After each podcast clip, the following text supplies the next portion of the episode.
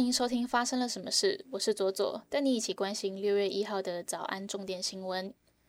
空军一架 AT 三教练机昨天上午在高雄冈山基地起飞执行训练任务时发生坠毁事故，二十三岁的驾驶飞官徐大军少尉不幸殉职。据了解，徐大军驾驶 AT 三飞行时数仅二十四个小时，而今日是其第二次单飞。在失联前，徐大军在空中报告回报飞机正常，坠毁前也没有听到不正常呼叫或是飞机出现不正常状况的回报，且没有接获弹射跳伞的讯号，却在起飞的五分钟后发生坠毁。根据 ET Today 的统计，六年来国军共发生了十七起意外事件，其中十起坠机，共酿十八人殉职。指挥中心昨天宣布新增八万零六百五十六例本土病例，中重症为一百九十例，死亡病例为九十人，中重症及死亡人数都有下降。另外，从今天开始，从国外入境的旅客只要做好脱衣筛检，就可以离开机场，不用再等待 PCR 结果。下月电价今天上路，台电表示，每个月用电一百二十度以下约三百六十万户电价不受影响。不过，用电度数超过一百二十度到三百三十度之间，约四百九十七万户，每度电涨价零点二八元，一度电要价二点三八元。台电表示，随着气温升高，用电量大增，预估今年夏季尖峰用电会创下历史新高，首度突破四千万千瓦。美国参议员达克沃斯今天觐见总统蔡英文，这是他继去年六月台湾疫情升温时带来美国将提供台湾疫苗的好消息之后，再度访台。他数次强调，美国对台湾的安全支持不仅是军事上，也是经济上的。不止军事国防，美国总统拜登也希望推动台美经济合作关系，同时也确保台湾不会孤军奋战。他表示，美国会跟台湾站在一起。有民众因国际驾照上面的 Republic of China 导致外国人误认为中国，因此多名立委提议国际驾照证明标注台湾。为了避免混淆，交通部公路总局今天表示，将在国际驾照的封面加注台湾，并将在七月一号上路。我们又有台湾之光了！在国际运动赛事舞台替台湾写下新纪录的陈映瑜，周一结束在英国伦敦拥有二十九年历史、国际赛车界重要的赛事之一——英国 GT 巡回赛。整场赛事有将近七十位车手出赛。陈映瑜不但是全场唯一的女性参赛者，更是英国 GT 巡回赛创办以来第一位来自亚洲的女性车手。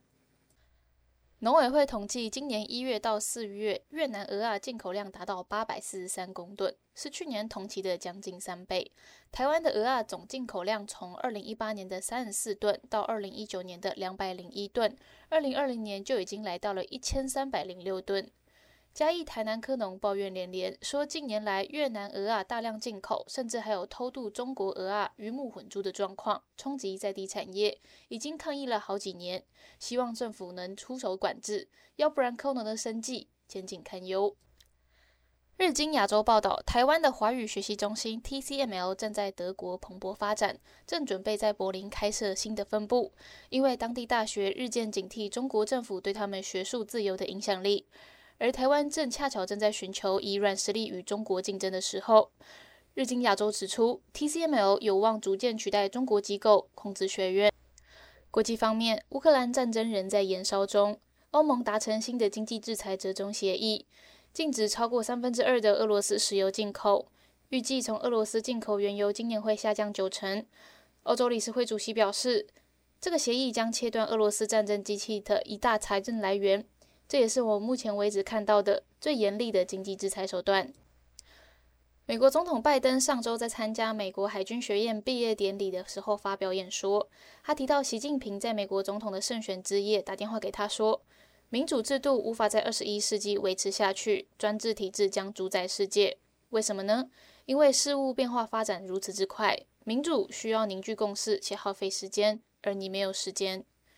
拜登表示：“我们是民主的代表与捍卫者，因为自由社会正受到俄罗斯入侵乌克兰，还有和中国海上扩张的威胁。”他重申，他相信民主国家会战胜中国和俄罗斯这一类的专制国家。接下来，我们来聊聊今天的发生了什么事。我们今天要聊的主题是全球的粮食危机。有没有发现最近买的食物价格贵很多呢？联合国也有警告，全球的食品价格已经比去年上升了三十 percent。在乌克兰开跟呃俄罗斯的战争开打之前哦，乌克兰供应全球的十二 percent 的小麦，而且是世界最大的葵花油生产国。我们可能想说，没关系，我不吃面包，不用葵花油就好了。但是俄罗斯是全球第一大的氮肥出口国，少了肥料之后会受到影响的是什么？是米啊，是玉米啊。我们可以先来看看以小麦为主食的国家，在小麦的价格飞涨之后发生了什么事情。埃及就是一个例子，他们的政府长期补贴面包的价格，让民众维持可以用低廉的价格买到主食。但是当面包上涨的时候，就会引发民怨。埃及的历史上有两次的大暴动，都跟面包的价格飞涨有关。原本乌俄战争开打，小麦出现缺口之后，印度想要补上这个缺口，然后发展小麦外交。但是五月的时候啊，印度遇到了一个非常强烈的热浪，原本预计要拿来做粮食外交的库存，恐怕都要拿去救济自己的国民了。所以印度政府的态度就一百八十度大转弯，开始禁止出口小麦。那印度除了小麦以外呢，它还出口什么？它还是全球最大的稻米出口国。所以外界的市场啊，很担心下一个管制出口的目标就是稻米。看到这样子的情况，第二大跟第三大的稻米出口国泰国跟越南却打算要合力拉抬米价，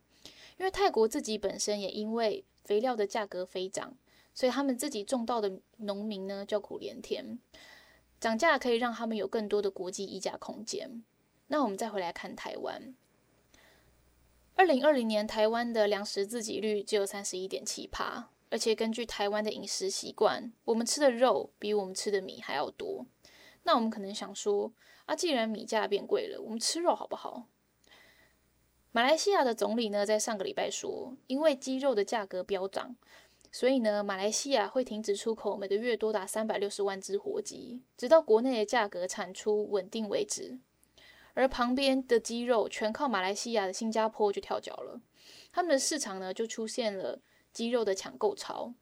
而联合国的世界粮食计划署就说，我们目前面临着第二次世界大战以来最糟糕的粮食危机。不过，在台湾的我们也不需要太过担心，我们的稻米自给率算是蛮高的，但是仰赖玉米作为饲养的饲料的成本还在上涨，有可能会间接的影响到猪肉跟鸡肉的价格。希望我们的政府可以及早准备这些事情。以上就是今天发生了什么事，我是左左，我们明天见。